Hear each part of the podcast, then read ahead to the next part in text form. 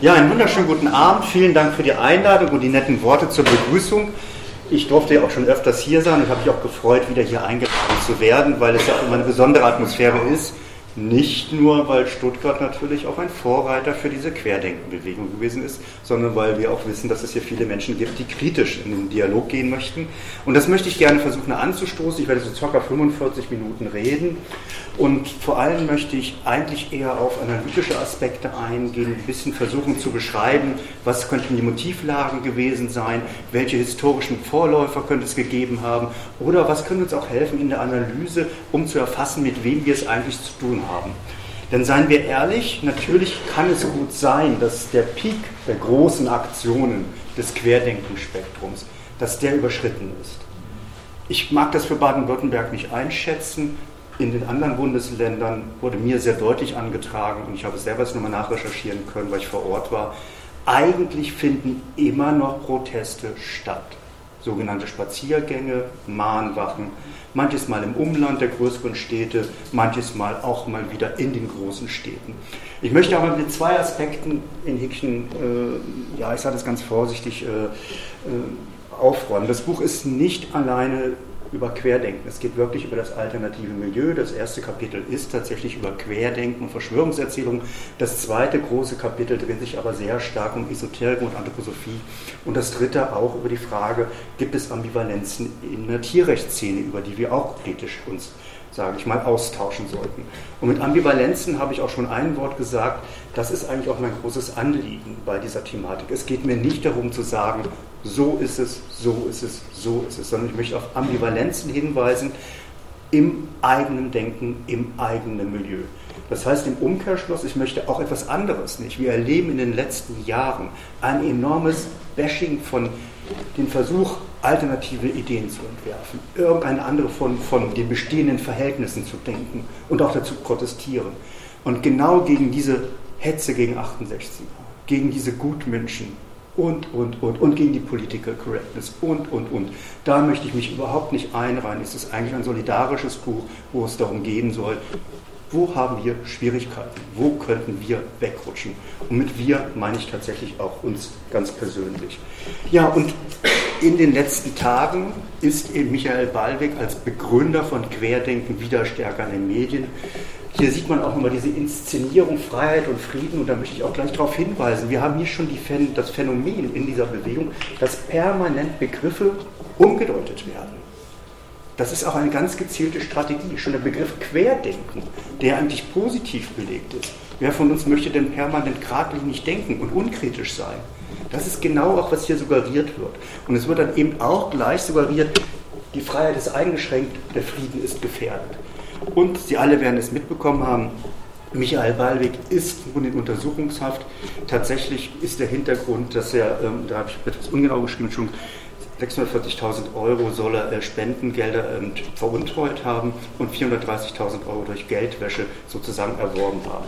Der Hintergrund ist eigentlich gar nicht so überraschend. Schon vor fast zwei Jahren hat jemand aus dem inneren Zirkel die Beispiel, der beispielsweise die Telegram-Kanäle für Querdenken organisiert hat, explizit darauf hingewiesen, dass da Gelder gesammelt werden. Und die Bürde ist, dass sie relativ schnell gemerkt haben, dass eigentlich das mit dem Spendeneinsammeln gar nicht so einfach in Deutschland ist. Das muss genauestens aufgelistet werden, genauestens dann auch sozusagen vorgelegt werden. Dann sind sie auf die Idee gekommen, und man sieht es hier schon, ein anderer Telegram-Eintrag von ihm, da geht es dann bitte sehr darum, dass man eigentlich eher Schenkungen geben sollte. Und genau das ist jetzt der Vorwurf, dass gesagt wird, das ist eine Strategie, um Geld zu waschen und Spenden in Wirklichkeit einzunehmen. Es sollte nur anders benannt werden. Wer Michael Ballweg genauer kennt, weiß natürlich auch, dass er für zwei andere Sachen auch ein bisschen steht. Er ist ein bürgerlicher Unternehmer, es wurde begrüßenderweise auch schon darauf hingewiesen, der natürlich auch früher geguckt hat, wie kann man Geld machen. Und er ist auch derjenige einer gewesen, der für mich so einen zweiten Aspekt trägt. Nicht nur, dass wir sehen, das kommt aus dem bürgerlichen Milieu der Protest, sondern als zweites können wir auch ein bisschen einen Hinweis bei ihm finden, dass wir es hier auch mit alternativen Aspekten zu tun haben. Oder das, was man der alternativen Szene so ein bisschen zuschreibt. Er wollte nämlich, bevor die Pandemie losbrach, ein Jahr eine Auszeit nehmen, um seine Yoga-Qualitäten in Asien zu verbessern. Und das ist genau dieser Link. Ja? das Bürgerliche mit dem alternativen Habitus. Und wir hatten schon relativ früh irgendwann den Verdacht, es ist nicht mehr so ganz klar, ist er wegen der Pandemie so stark engagiert oder hat da jemand ein Geschäftsmodell entdeckt? Er ist ja in U-Haft gekommen, weil Fluchtgefahr bestand. Das deutet schon etwas an, dass er schon nicht bewusst gewesen ist, was da eventuell er so, sage ich jetzt mal, organisiert hat. Er ist aber auch etwas jemand anderes, um es ganz deutlich zu sagen. Für mich steht er auch für die Tendenz der Radikalisierung. Nämlich unter anderem hatte er sich getroffen in Saalfeld mit dem König für Deutschland. Peter Fitzek ist einer der bekanntesten Reichsideologen in der Bundesrepublik, der auch zum rechtsextremen Milieu gezählt wird. Da sieht man also, dass mit der Zeit sozusagen die Abgrenzungstendenzen von Michael Ballweg zum rechtsextremen Milieu aufgelöst ist. Tatsächlich, einige von Ihnen haben es gleich gesehen, das ist äh, Reichsgebiet, das ist nicht mehr in Thüringen, sondern das gehört zum Königreich Deutschland. Äh, und tatsächlich, wer es dann betritt, ist dann zeitweilig Staatsangehöriger und Zugehöriger äh, des Königreiches. Ähm, es würde hier den Rahmen sprengen, jetzt ausführlich auf die Reichsideen und Preisbewegten einzugehen, aber tatsächlich es gab keine großen Distanzierungen von äh, Michael Ballweg. Es gab eine Pressemitteilung, in der sinngemäß formuliert worden ist, wenn andere jemanden Reichsideologen nennen, ja, dann ist das halt so und dann lässt man das so stehen. Die Polizei ist im Übrigen eingeschritten, welche Überraschung, man hat sich an die Corona-Maßnahmen nicht gehalten. Äh, und dementsprechend das Treffen frühzeitig ist aufgelöst worden. Im Übrigen hat man dort auch diskutiert über neue Demonstrationsstrukturen, aber auch über alternative zinslose Finanzsysteme. Da ahnen Sie auch schon, da geht es auch wieder ein bisschen ums Geld und ich sage das jetzt auch ein bisschen vorsichtig. Bei Peter Fitzek ist dieser Gedanke des Zins sehr eng auch. Sie ahnen es natürlich auch mit antisemitischen Konnotationen verbunden. Also da sehen Sie wirklich, was ich meinte. Wir haben hier einen Radikalisierungsprozess bis hin, dass man sich mit Rechtsextremen trifft. Und das ist nicht die Ausnahme. Mit dem Kompaktmagazin, das das Bundesamt für Verfassungsschutz mittlerweile auch als rechtsextrem einstuft, hat er eng zusammengearbeitet. Hier nur ein Beispiel vom Tag der Freiheit. Ich glaube, das ist einer der zweiten Tage der Demonstration gewesen, wo man dann in Berlin gesehen hat, in Medien und Politik, wie groß und wie breit diese Protestbewegung ist. Das ist nicht randständig, es ist keine kleine, kleine Bewegung, sondern da sind sehr viele Menschen auf der Straße. Und der Tag der Freiheit hat wieder genau diese Umdeutung. Das bedeutet natürlich im Umkehrschluss, alle anderen Tage in der Bundesrepublik sind unfrei. Sie wissen es, viele in diesem Spektrum denken, sie leben in einer Corona-Diktatur, manches Mal heißt sie DDR 2.0, manches Mal meinen einige auch, sie leben in einer faschistischen Diktatur.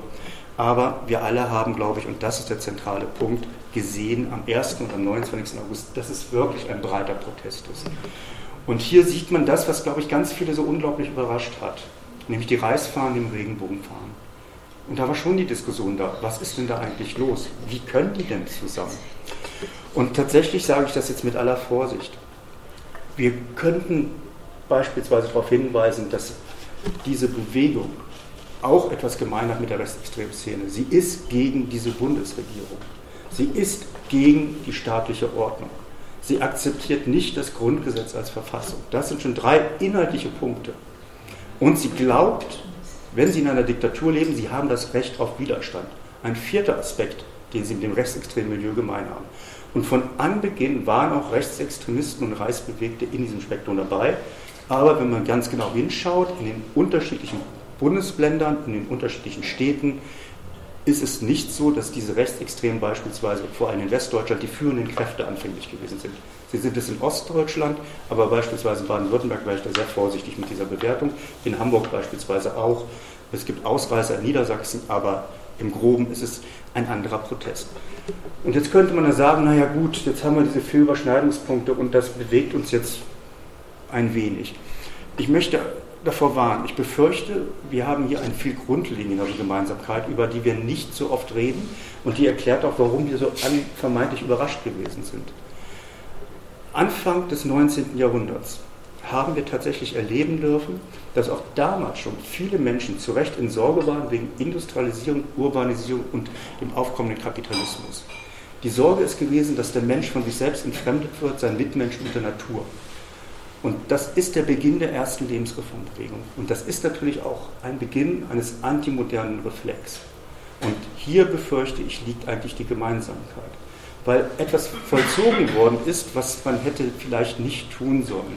Es ist in dieser Bewegung beispielsweise eben nicht getrennt worden zwischen den philosophischen Konzept des Materialismus, wir können die Welt erkennen und verändern, und dem ökonomischen Konzept des Materialismus, die Welt vermarkten und verwerten. Wer beides zusammen in der Kritik formuliert, geht Gefahr, dass er sich das Instrument nimmt, die Welt zu erkennen, rational zu handeln, logisch sozusagen äh, zu versuchen, eine bessere Gesellschaft aufzubauen. Also wir haben quasi eine doppelte Kritik, die zur Folge hat, dass eigentlich, wenn ich sozusagen beginne, mir die Vernunft zu nehmen, die Gefahr besteht, dass ich mich irgendwie zu irgendwelchen Irrationalismen hinwende. Zu Irrationalismen können beispielsweise sein, dass man die Biologie als zentrales Leitmotiv für die menschliche Entwicklung nimmt. Als Irrationalismus kann es sein, dass bestimmte spirituelle, esoterische Konzepte beispielsweise ähm, als Leitmotiv genommen wird. Oder dass dann eben beispielsweise auch die Natur als solches genommen wird. Alles das hat zur Folge, dass es neue Autoritäten gibt. Und diese Autoritäten wird dann sozusagen als Leitmotiv hinterhergelaufen. Das klingt vielleicht sehr abstrakt, aber ich glaube, das hilft uns schon ein bisschen zu verstehen, was da möglich ist. Aus dieser zu Recht besorgten Sehnsucht nach einer harmonischen Gemeinschaft, einer in sich ruhenden Ursprünglichkeit, besteht eben die Gefahr, dass ich, wenn ich nicht aufpasse, eben nicht, ich überspitze das, eine linke Hippie-Kommunengesellschaft gründe, die divers ist und jeder leben kann, wie er möchte, oder eben, wenn ich nicht aufpasse, eine geschlossene, homogene Volksgemeinschaft. Und im 19. Jahrhundert haben wir genau das gleiche Phänomen. Rechts und links rutschen durcheinander. Und es bewegen sich Leute aufeinander zu, was man anfänglich nicht, damals auch nicht gedacht hat. Es gab im Übrigen damals auch schon die Kritik daran. Und genau dieses Phänomen haben wir offensichtlich in diesem Querdenkenspektrum. Wir haben es unter anderem auch hier nochmal als Beleg die Querdenken-Demonstration am 29. August, wo man nochmal deutlich sagen muss, das war der Sturm auf den Reichstag. Und hier wird nochmal etwas anderes deutlich. Den hat nämlich losgelöst äh, eine Heilpraktikerin, äh, die demonstrierend war und sie hatte gehört, dass Donald Trump sozusagen ähm, in Berlin gewesen sein soll und darum wollten sie alle sehen und deswegen sind sie zum Reichstag hin. Querstrich, wieder alternatives Milieu, ne, um es nochmal kurz zu betonen. Und jetzt fragt man sich vielleicht auch, was wollen die denn mit Donald Trump? Donald Trump ist für sie genau jemand, der gegen diese vermeintlich westlich aufgeklärte, rationale Welt ist. Und in diesem Kosmos ist er dann sozusagen eine neue Autorität, die führt und sozusagen gegen das Establishment agiert und anfänglich im Übrigen auch die Relevanz der Pandemie in Frage gestellt hat. Eine erste Studie der Universität Basel und Oliver Nachtwey hat genau dieses Phänomen interessanterweise vor allem nur mit dem Blick auf die Protestierenden geguckt. Also in den Telegram-Kanälen geschaut und auf der Straße. Und Sie alle werden das in Erinnerung haben, wahrscheinlich, weil Sie es öfters schon gehört haben. Tatsächlich ist rausgekommen, dass bei der vorletzten Bundestagswahl 23 die Grünen und 18% die Linke gewählt haben. Das deutet nochmal genau diese Verbindung mit dem alternativen Milieu an. Und es ist gefragt worden vor der letzten Bundestagswahl, Wen würden Sie wählen? 18 Prozent sagten die Basis, eine Partei aus diesem Spektrum, ähm, wo einzelne führende Personen mittlerweile wegen Volksverhetzung angeklagt oder auch schon verurteilt worden sind. Und 27 Prozent sagten, sie wählten, würden die AfD wählen. Das sind enorme Werte. Und natürlich steht sofort die Frage im Raum, was ist da passiert? Und die Antwort der Kolleginnen ist tatsächlich eine, die ich auch teile. Sie gehen nämlich davon aus, dass eigentlich man nicht genau weiß, warum Menschen eigentlich wirklich wann wen wählen. Das wissen wir tatsächlich in den Wahlanalysen bis heute immer noch nicht, die genaue Motivlage. Die These der Kolleginnen ist, dass hier Menschen eigentlich Inhalte, die man links zuordnet, legen. Natürlich gehen sie im Bioladen, natürlich haben sie kein SUV, sondern ein E-Fahrrad. Natürlich ist man auch eher geneigt, ein bisschen vorsichtig formuliert, der alternativen Medizin sich hinzuwenden. Und natürlich ist man auch grundsätzlich immer ein bisschen kritisch. Und natürlich schickt man die Kinder in Waldorfeinrichtungen. Und wenn man sich all diese kleinen Werte jetzt so ein bisschen vorstellt, wird eigentlich deutlich, das sind viele Aspekte, die vor allem auf das eigene Leben, auf die eigene Familie sich beschränkt. Also auch ein bisschen so habituell ist. Man will einfach nicht so eine bürgerlich langweilige Person sein, sondern man will auch ein bisschen noch einen Kick haben, was Besonderes sein, irgendwas Alternatives haben. Und das ist eben die These, wir haben es eigentlich eher mit Personen zu tun, die kein in sich geschlossenes linkes Weltbild haben, sondern letztlich das, was aus linksalternativen Subkulturen mittlerweile Mainstream geworden ist, auch leben, das schön finden, aber es hat keine politische Bindungskraft in so einer Auseinandersetzung. Und dieses Phänomen, das habe ich eben gerade schon angedeutet mit diesem Antimodernen, das fängt eigentlich ganz früh an, nämlich eigentlich in der Romantik. Die Romantik, und das muss man sich manches Mal ein wenig vergegenwärtigen, ist eigentlich auch eine Gegenbewegung gegen die Aufklärung, die aus dem Westen, aus Frankreich gekommen ist. Das Versprechen, eben mit Ratio und Logik eine bessere Welt zu schaffen. Da wurde schon früh unterstellt, das ist so kalt, das ist so rational, das ist so herzlos. Und ich nehme nur wegen der Zeit das untere Zitat von Novalis, wir suchen überall das Unbedingte und finden immer nur Dinge. Das ist die Kritik, ja? Das Spirituelle, das Magische ist weg. Wir sehen nur noch Dinge. Werte, Zahlen, was man messen kann. Und damit gehen wir uns verloren. Genau das ist das Habituelle. Und die Regionalstudie der Heinrich-Böll-Stiftung zu Baden-Württemberg hat nämlich auch noch einen zentralen Aspekt herausgefiltert. Auch wieder von Oliver Nachtwell und Nadine Frei. Sie haben nämlich festgestellt, dass der Wert der Kritik als Eigenwert eine ganz große Rolle spielt. Also man ist kritisch. Und das gehört auch zur eigenen Identität. Und das hat eben zur Folge, dass man quasi sozusagen diese fundamentale Kritik, wie ich sie eben gerade angedeutet habe, dann auch so formuliert, aber tatsächlich eben ab einem gewissen Punkt diese Kritik einstellt. Nämlich dann, wenn man vermeintlich neue Autoritäten gefunden hat. Das werden Sie vielleicht alle schon erlebt haben, dass wenn Sie in einem Gespräch mit Angehörigen Sportverein, Fitnessclub oder oder, die diesen Positionen zugeneigt sind. Kann es Ihnen gut passiert sein, dass Sie tatsächlich eben bis zu einem gewissen Punkt immer kritisch mit ihnen diskutiert haben. Vielleicht haben sie auch mal eine Studie zugeschickt bekommen per E-Mail. Dann haben sie sich vielleicht die Mühe gemacht, die zwei Wochen auseinanderzunehmen und zu sagen, warum das keine wissenschaftliche Evidenz hat. Was passiert? In einer Minute kriegen sie das Neueste zugespielt. Es gibt keine kritische Diskussion über ihre in Häkchen Propheten. Und das ist genau das Schwierige. Das ist interessanterweise ein Aspekt, den Leo Löwenthal, ein Mitbegründer der kritischen Theorie, schon unter dem Schlagwort falsche Propheten herauskristallisiert hat. In den 30er, 40er Jahren hat er damals sogenannte Krisenpropheten analysiert und hat festgestellt, dass diese Krisenpropheten es wunderbar schaffen, die Menschen in ihren Sorgen und Ängsten anzusprechen, abzuholen. Und dadurch werden sie sozusagen zu den neuen Propheten. Aber sie helfen nicht sondern sie halten die Menschen weiter im Panikmodus, weil sie sonst ihren Status als Prophet ja verlieren, wenn sie das Problem lösen würden. Und genau das scheint hier zu greifen. In den Telegram-Kanälen haben viele Menschen zu Recht aus Sorgen und Ängste, wie geht das weiter mit der Pandemie? Was heißt das für mein alltägliches Leben?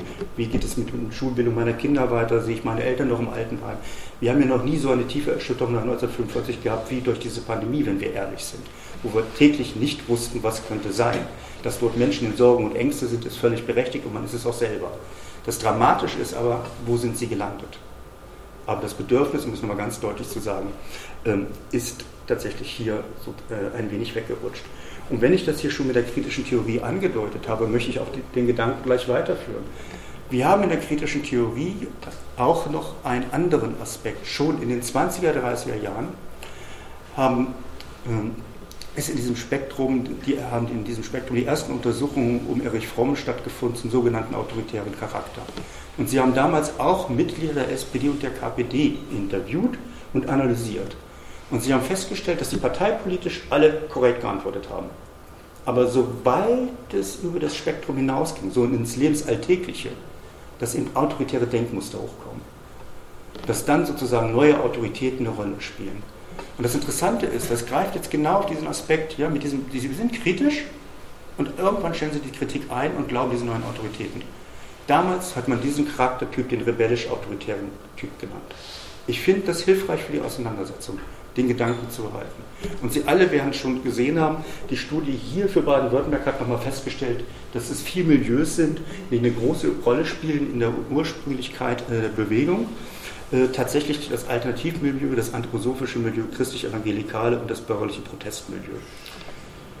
Und tatsächlich in der Studie ist auch nochmal deutlich geworden, anhand von Telegram-Aktivitäten beispielsweise, wie stark Baden-Württemberg wirklich vorreichend ist. Und in der Einleitung ist das auch schon gesagt worden. Die Anthroposophie ist natürlich in Baden-Württemberg in diesem Bundesland wesentlich stärker präsent als in anderen Bundesländern. Und wenn ich sage, wir reden hier von einem bürgerlichen Milieu mit alternativen Habitus, heißt das auch etwas anderes. Man muss sich den Lifestyle auch leisten können. Und wenn Sie sich so ein bisschen die Bundesländer angucken, sehen Sie auch, äh, wo man sich das nicht so leisten kann. Ich könnte es auch anders sagen. Gucken wir uns die Wahlergebnisse der Grünen an, dann wissen wir auch, wo wir ein bürgerlich-alternatives Milieu haben und wo nicht. Und als Taz-Autor darf ich mir auch erlauben zu sagen, gucken wir uns die Taz-Abo-Zahlen an, dann wissen wir auch, wo das bürgerliche alternative Milieu ist. Ähm, nicht so ganz im Osten. Und die Studie hat auch diesen Aspekt nochmal herausgearbeitet. Im Osten ist es tatsächlich so, dass Rechtsextreme diese Strukturen, diesen Protest tragen. In Brandenburg ist es sogar so, dass der Protest vor allem von diesen Personen getragen wird, die 2015 auch schon auf der Straße waren gegen die Flüchtlinge, die gekommen sind. Also da hat man auch eine personelle Linie hin sozusagen zu einem Protestpotenzial, äh, dem es nur darum ging, gegen diesen Staat zu sein. Und die Studie hat netterweise auch verschiedene Grafiken nochmal entworfen, um was zu verdichten. Auch das überrascht uns, glaube ich, nicht. Wir haben es halt dort mit einem hohen Bildungsniveau zu tun, wo viele dann ja immer wieder sich fragen, ja, wie kann es dann aber sein?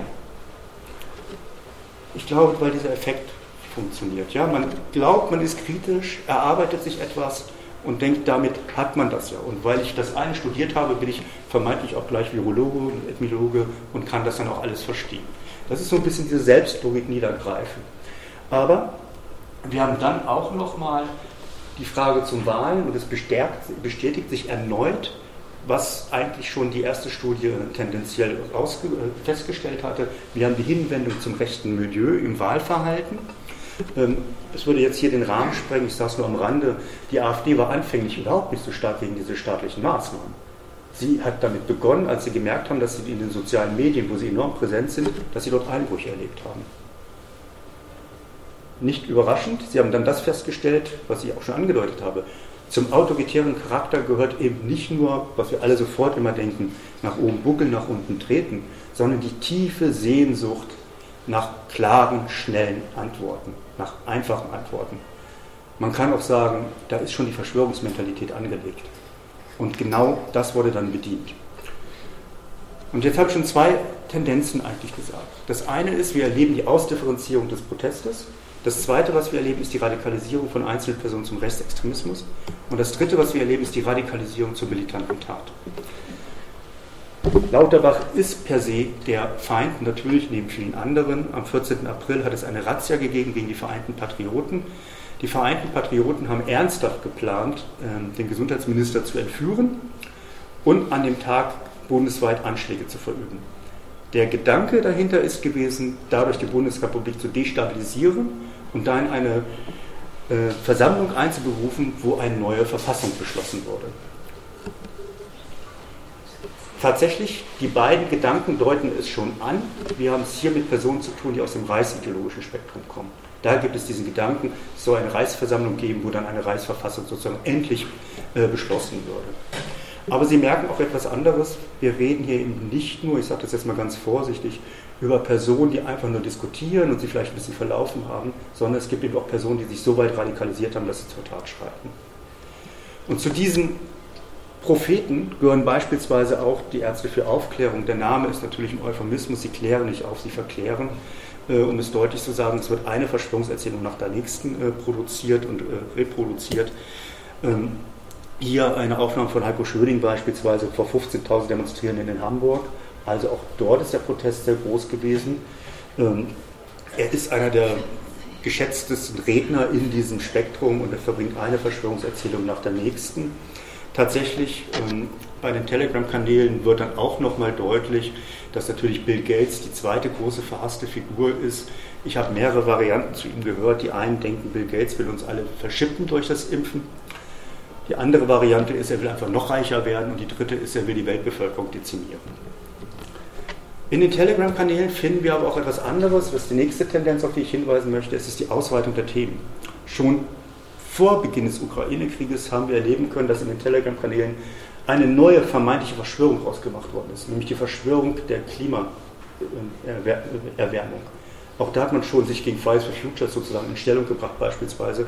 Mit dem Krieg sieht man es jetzt hier in den Bildern, ist es dann tatsächlich eben einerseits der Virus, der uns hypnotisiert, uns alle sozusagen die Wirklichkeit äh, vorenthält. Jetzt ist es der Ukraine-Krieg. Mittlerweile sind die Themen aber längst noch vielfältiger, vielfältiger geworden. Wie war die Schule?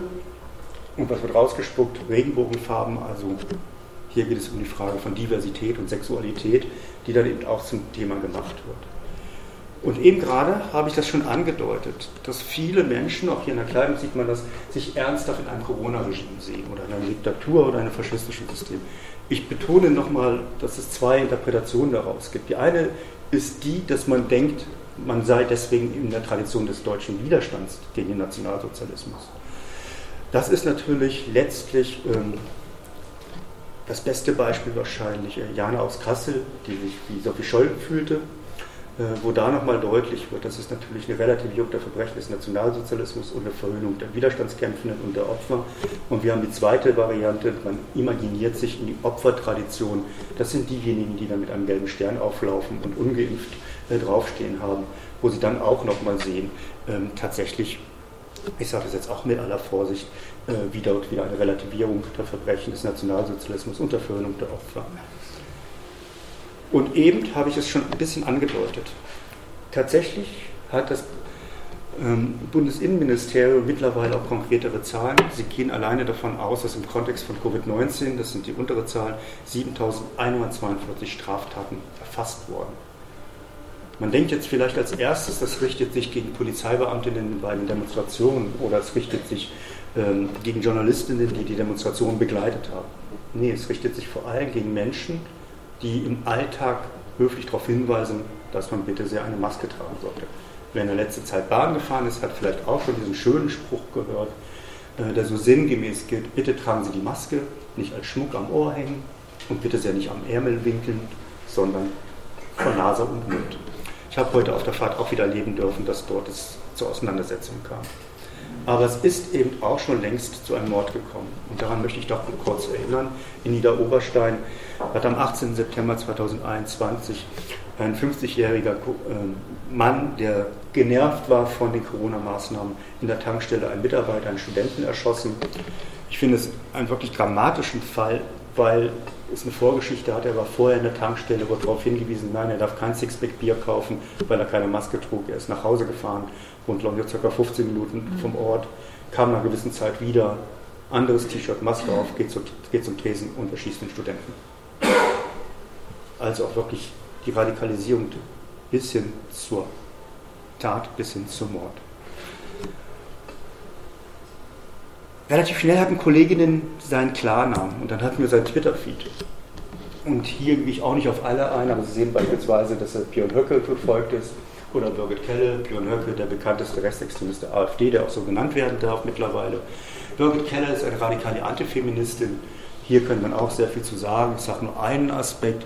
Sie ist jemand, die so sinngemäß die Argumentation hat, wenn es über sexuelle Übergriffe gibt oder Herrenwitze, dass sie dann eher so ein bisschen diese Position hat, ach Mädchen, mach die Bluse zu also sozusagen eher antifeministisch ausgerichtet ist.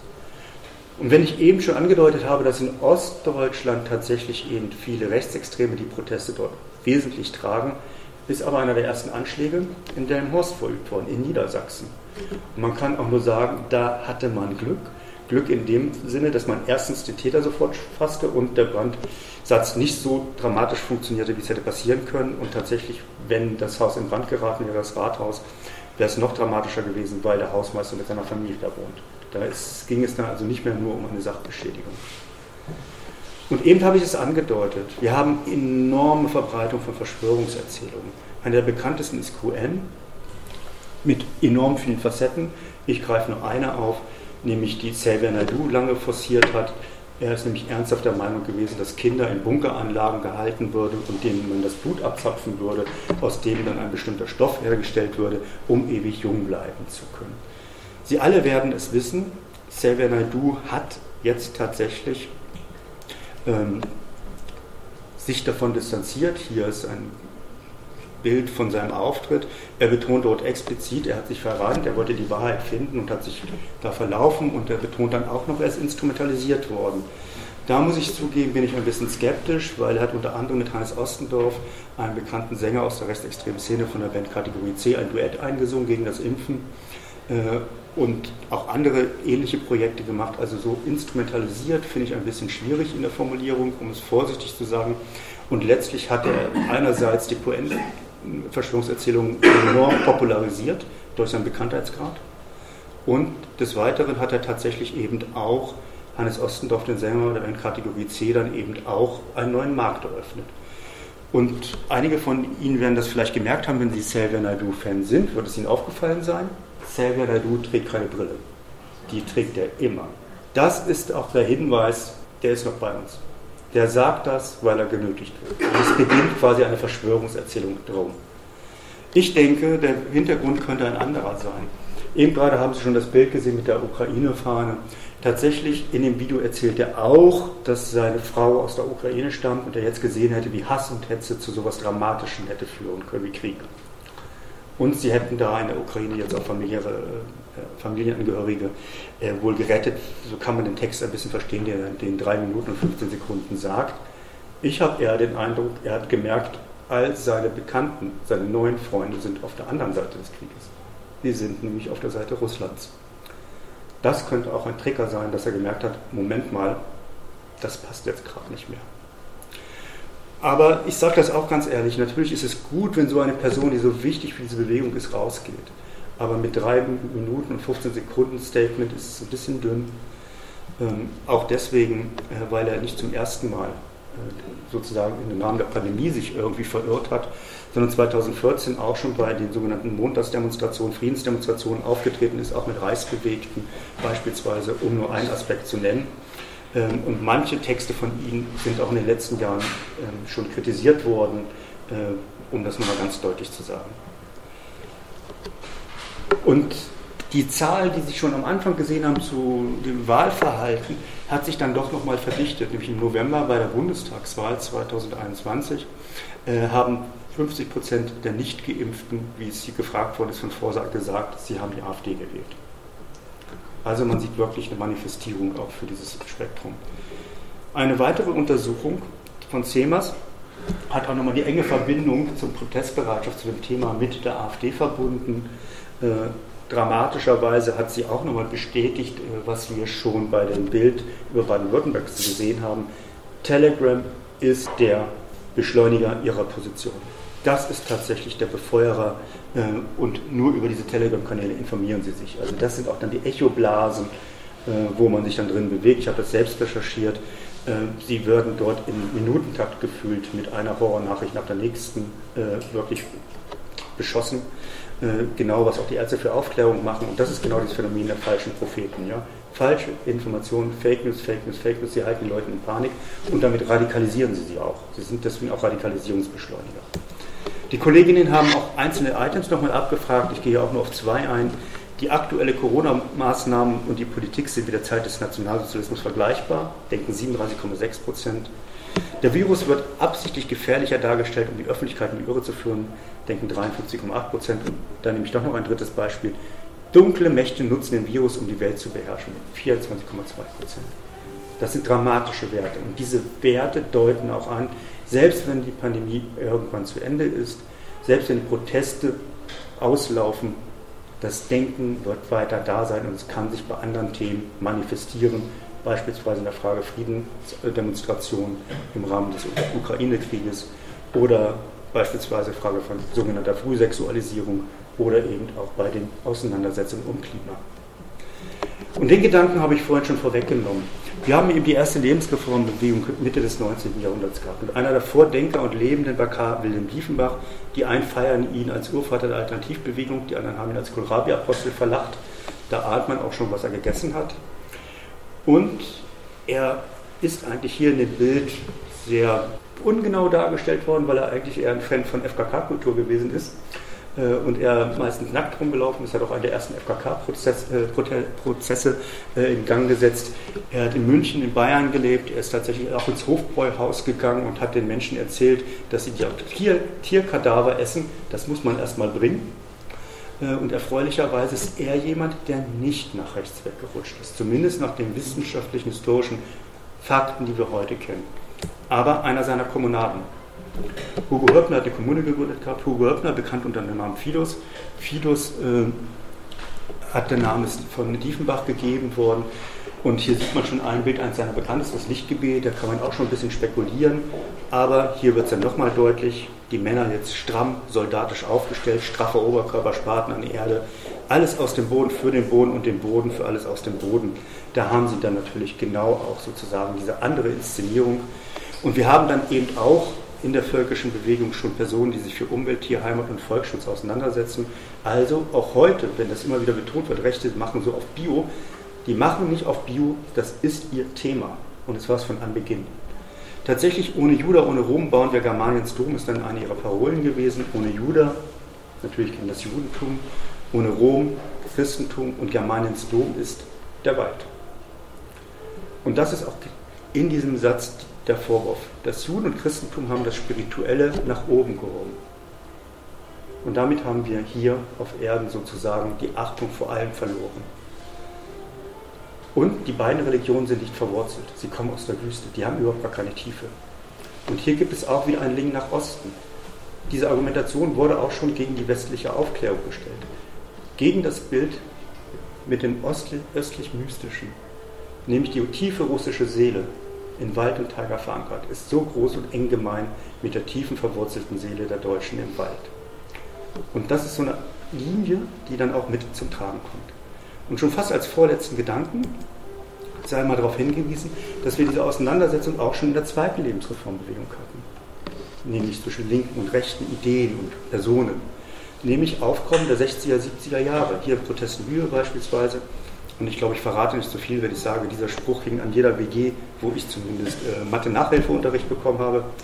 Äh, erst wenn der letzte Baum gerodet, der letzte Fluss vergiftet und der letzte Fisch gefangen ist, werdet ihr merken, dass man Gold nicht, Geld nicht essen kann.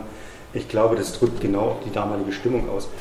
Und natürlich haben wir dann eben auch im Zuge der Grünen genau dieses Konfliktfeld aus dem 19. Jahrhundert, Rechte und Linke kommen zusammen. Und es hat auch lange gedauert, bevor man sich sozusagen richtig positioniert hat. Man sieht ja unter anderem Otto Schilly, damals noch als RAF-Anwalt vor allem bekannt, aber auch ein führender Anthroposoph. Man sieht Rudolf Barrow, der die Alternative geschrieben hat, ein DDR-Dissident, der leider dann auch zu späteren Jahren der Meinung gewesen ist, wir müssen den grünen Adolf in uns endlich befreien und auch mit den völkischen sozusagen deren Kulturkritik aufgreifen. Und Herbert Kuhl sieht man dort auch nochmal. Herbert Kuhl der leider eben auch der Meinung gewesen ist, dass die Einwanderungspolitik, in den 70er Jahren war er schon der Meinung, äh, dass die Einwanderungspolitik die größte Dummheit äh, der europäischen Staaten sei äh, und hat dann auch unter anderem später noch festgestellt, dass jede Vermischung zum Sinken des Wertes führen würde. Da sieht man genau diese Ambivalenzen und abschließend möchte ich nochmal darauf hinweisen, die Kompakt ist eben dann auch mittlerweile das Magazin für Querdenken geworden. Hier die Dokumentierung von zwei Extra-Ausgaben, eine Edition und Spezial. Und so wie wir Ballweg kennen, können wir, glaube ich, unterstellen, dass man dort auch über Geld gesprochen hat, wenn man die Demonstration so dokumentiert. In den Ausgaben werden dann aber auch Vordenker benannt. Als einer der ersten Querdenkenden erscheint dann eben tatsächlich auch Rudolf Steiner. Und es ist ja auch angedeutet worden, dass tatsächlich innerhalb der anthroposophischen Gesellschaft, auch Gemeinschaft, damit jetzt wirklich auch alle Strukturen, eben sehr hart mit den staatlichen Maßnahmen, wie man sich dazu verhält, gerungen worden ist. Und auch hier möchte ich vor Pauschalitäten warnen. Wir können überhaupt nicht sagen, so und so sieht es bei der anthroposophischen Community aus. Die Studie in Baden-Württemberg hat ja dieses witzige Ergebnis auch herausgestellt, dass über 8, dass 80 Prozent des medizinischen Personals in anthroposophischen Einrichtungen geimpft ist. Gleichzeitig kennen wir die harten Auseinandersetzungen aus Waldorf-Einrichtungen, wo schon das Maskentragen als ein Verbrechen gegen die pädagogischen Konzepte gesehen worden ist. Und wir wissen auch, dass es schon vorher Riesenprobleme in Waldorf-Einrichtungen gegeben hat, weil es dort eine so dünne Impfdichte gegeben hat, auch bei anderen Erkrankungen. Aber Sie ahnen, was ich auch andeuten wollte. man muss wirklich sehr genau dann schauen, mit wem haben wir es im anthroposophischen Milieu in der Auseinandersetzung zu tun und da auch uns ein wenig verhüten. Vielleicht als letzten Gedanken dazu. Sie finden bei Rudolf Steiner, und das finden Sie auch auf jeder impfkritischen, esoterischen Seite, den Spruch, materialistische Ärzte impfen die Seele weg. Ja, in seinen über 350 Werken findet man auch diesen Satz. Man findet aber auch den Satz, dass sie das spirituell wieder in den Griff kriegen würden. Und er selbst ist gegen Pocken geimpft gewesen. Wir haben dieses ganze Spagat. Vielen Dank für Ihre Geduld.